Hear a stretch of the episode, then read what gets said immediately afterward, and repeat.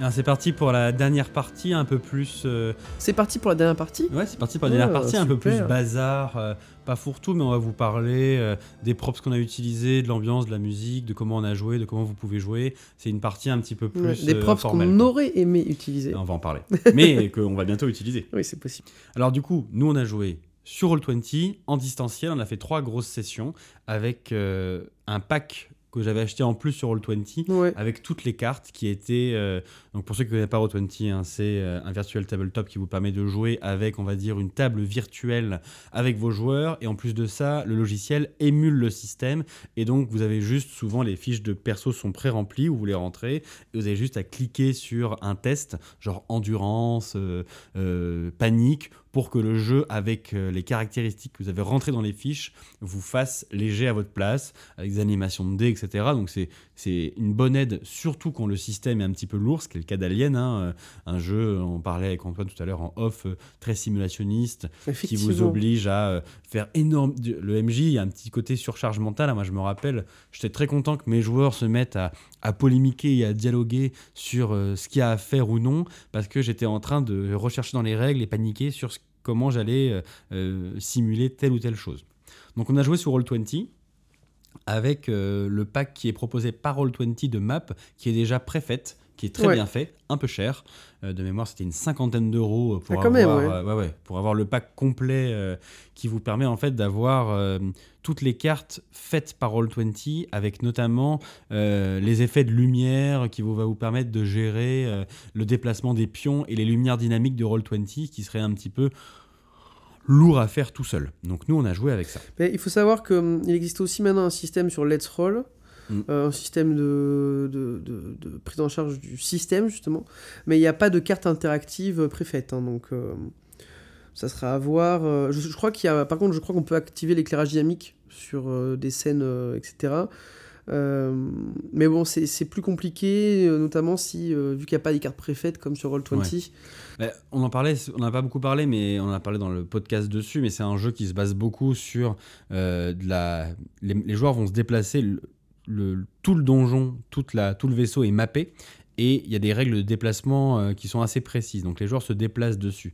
Lors des combats, il va y avoir des placements qui sont importants. Donc c'est difficile, même si le jeu dit que vous pouvez. Moi, je trouve ça difficile et ça retire une partie du jeu que de se passer des cartes et de ce côté placement. Oui, non, mais ça, Donc, si vous jouez en ligne, hein, je vous conseille d'utiliser soit Roll20, euh, soit Let's Roll, mais à ce moment-là, de gérer le déplacement avec Let's Roll qui est peut-être un peu moins abouti. Mais j'ai pris conscience qu'on peut, d'après ce que je vois, on, on peut importer des cartes euh, préfaites euh, qui sont euh, genre Universal VTT. Ouais. Donc peut-être se rapprocher justement de, de Virtual Table, euh, enfin Foundry. Foundry, euh, pour voir euh, bah, est-ce qu'il y a des cartes qui sont acceptables. Ça doit être possible. hein. Je suis allé voir des let's play sur Foundry et effectivement, c'est bah, moins machine à gaz que Roll20 qui a ce côté un petit peu. euh, bah, c'était le premier, c'est le daron, il, sait tout faire, mais c'est pas toujours simple à utiliser et tu as besoin de tuto. Et en plus de ça, tout ce qui est fourni est en anglais, ce qui peut freiner des gens. Foundry est un peu plus élégant, un peu mieux fait et un peu moins cher.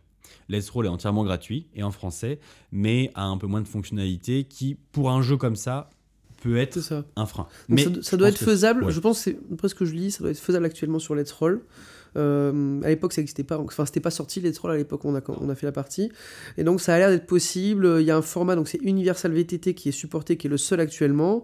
Et euh, il y a que les cartes statiques, mais ce qui est le cas pour Alien, et pas les cartes vidéo, qui sont des cartes un peu plus 3D avec des effets en temps réel. Mais euh, sur une carte classique comme ça, ça doit exister. Donc, euh, essayez de chercher. Peut-être trouver une alternative gratuite du coup. Euh, mais sinon, Roll20, nous, c'était vraiment génial. Et Il Ouais. y avait quand même un système qui est un peu plus abouti pour l'instant, de communication, avec des caméras Ah, et le- tout ouais. Voilà, c'est sûr, le pas fait de, moi, je trouve que le système de Roll20 de chuchotement, c'est-à-dire que le MJ peut parler à des joueurs en séparé sans que les autres l'entendent, en faisant ça pendant quelques secondes, des fois, Oui, oui, non, sans, plus simple, sans ouais. casser le truc, pour ces jeux où tu vas demander aux joueurs de dire ah ben, à te- un tel, t'es infecté, etc., lui envoyer sa carte pour lui faire remarquer des choses que que lui remarque, c'est super efficace. Et j'avoue que moi, j'en ai un peu abusé sur Alien, euh, parce que je trouvais ça vraiment très très bien. Ouais. Bon, après, au niveau de l'ambiance et de la musique, je pense qu'il y a pas mal de trucs à dire. Bon, Ouais. déjà, la a- bande-son classique. Il y a un truc que tu dois utiliser là-dessus. Ah, mais arrête, on le dit tout le temps. Oui, on le dit tout le temps, mais un jour il va nous, ah oui, il va nous appeler en nous disant merci les gars. mais il y a une playlist qui est, enfin une playlist, un, Oui, un mode de son, une un banque mode de son. qui est faite pour ça, qui s'appelle Alien euh, Spaceship, et en fait, tu as des bruits d'aliens dedans. T'as des... Et les symboles qu'il utilise, c'est des, des xénomorphes. On parle d'audio tabletop, hein, Eh donc, évidemment. en Plus. Voilà. Donc, on remettra en description le lien vers Audio Tabletop, mais Même on mettra celui qui va directement sur le, Ouais. le truc préfet d'Alien, parce que c'est vrai que c'est extrêmement bien fait. Vous savez, ce fameux bruit de couloir métallique, avec cette cette espèce de, de, comment dire, de réverb très particulière. On a l'impression qu'on est dans un vaisseau. Vous avez ce bruit de vous avez ce bruit de ventilateur, enfin il y a tout quoi. vous pouvez jouer à ce jeu, je pense, sans aucune musique, uniquement avec du sound design, parce Ouais. que ça s'y prête vraiment bien. Et euh, vous pouvez jouer presque. Si jamais vous avez du mal à gérer le son, vous mettez juste ça.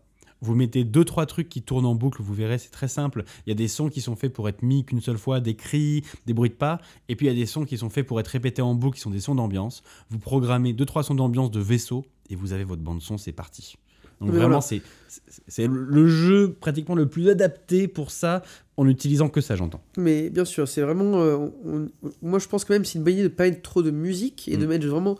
Ce, vous faites une ambiance que vous créez vous-même sur euh, Audio Tabletop et que vous faites tourner en boucle. Et ça peut être vraiment super, une ambiance un peu de, de, voilà, de, de, bah, de vaisseau à l'abandon. Avec, bien sûr, de temps en temps, peut-être de l'ambiance, euh, d'une musique un peu sourde. Il y a des trucs super sur YouTube, j'avais regardé un petit peu. euh, Vous avez toute la BO d'Alien Isolation. Oui, que vous pouvez utiliser avec des gens en plus qui ont fait des bandes son de 10 heures ambiance vaisseau si jamais vous n'avez pas envie de vous faire chier Voilà. avec le tabletop qui existe avec des petites Vous notes ça aussi sonores un lien. Mais n'essayez peut-être pas de mettre pas trop d'orchestral, tout ça. Il faut vraiment quelque chose d'organique. Ouais. Ça qui se détache. Donc je pense que et la musique, euh, voilà. Il faut, Ah. faut y aller à fond. Ça apporte un degré supplémentaire de, de stress. euh.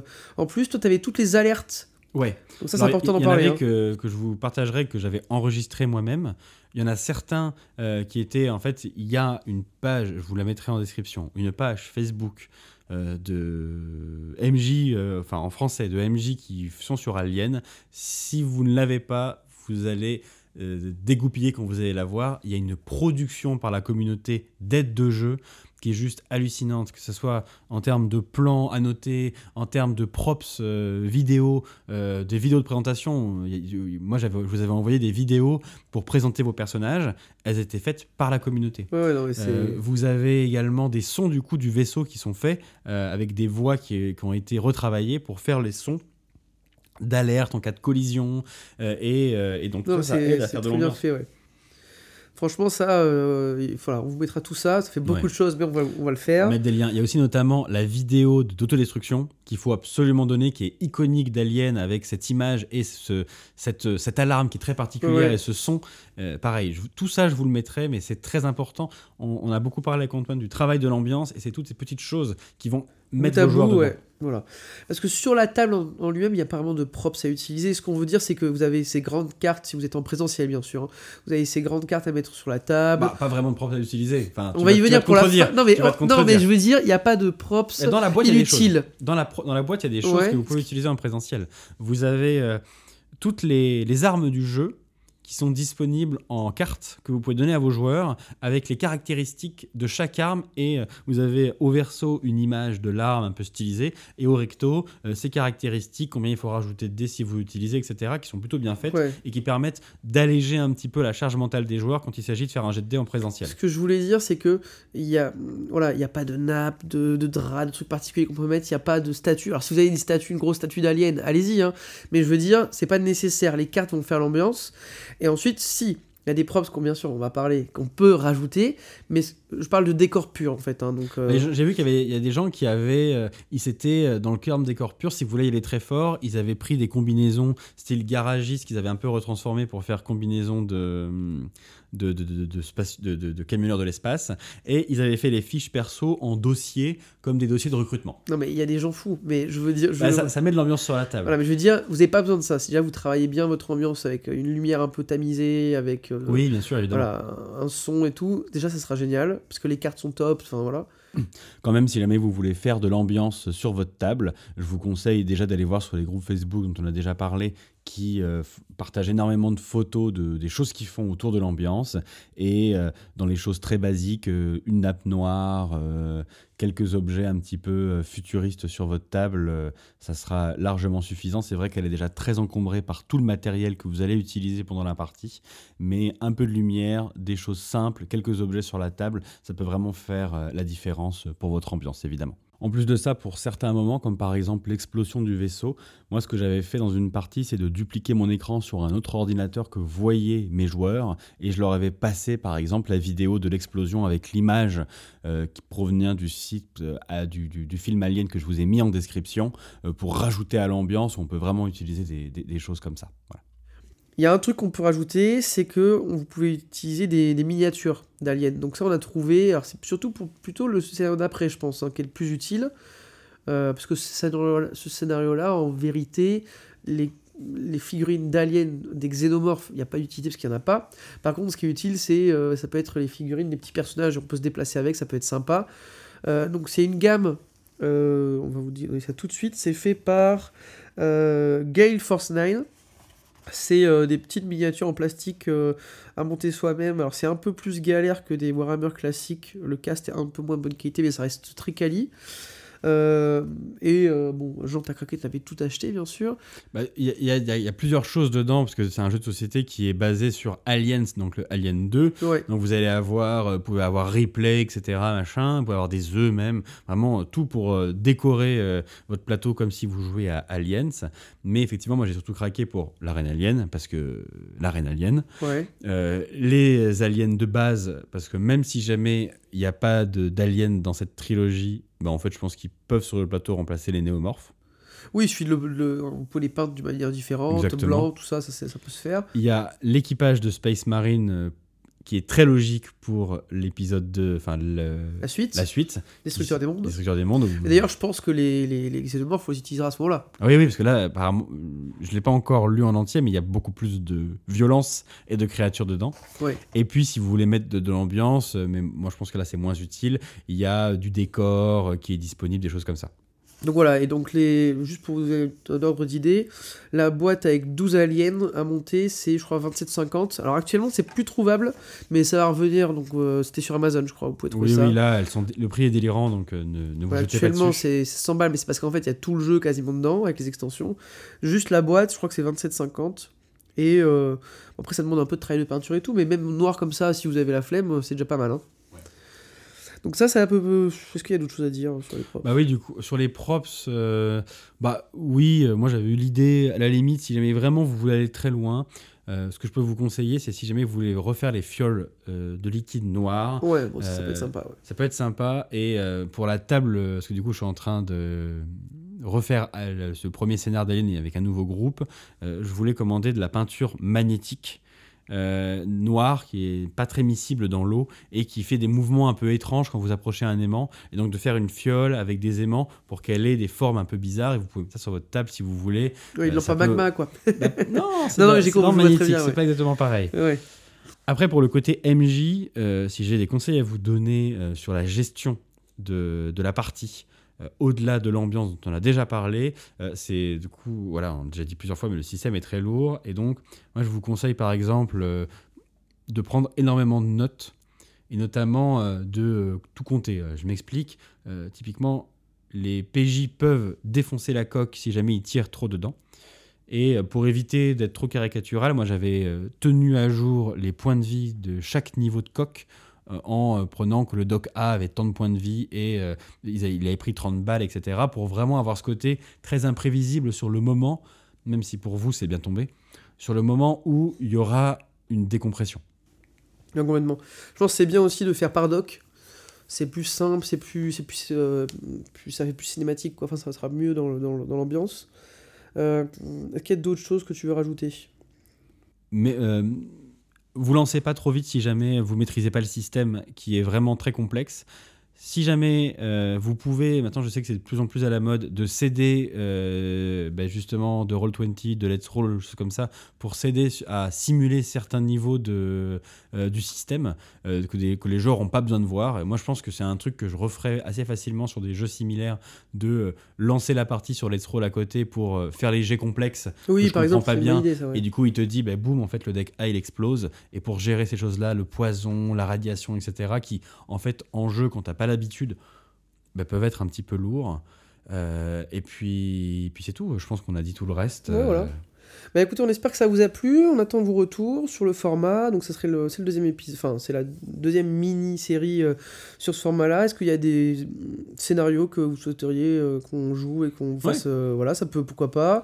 Est-ce que vous pouvez venir sur le Discord? Oh, attention Quel Discord? Mais act- actuellement, il n'y a pas de Discord, mais Ah cet oui. épisode va sortir pas tout de suite. Donc, peut-être qu'à ce moment-là, on aura un Discord.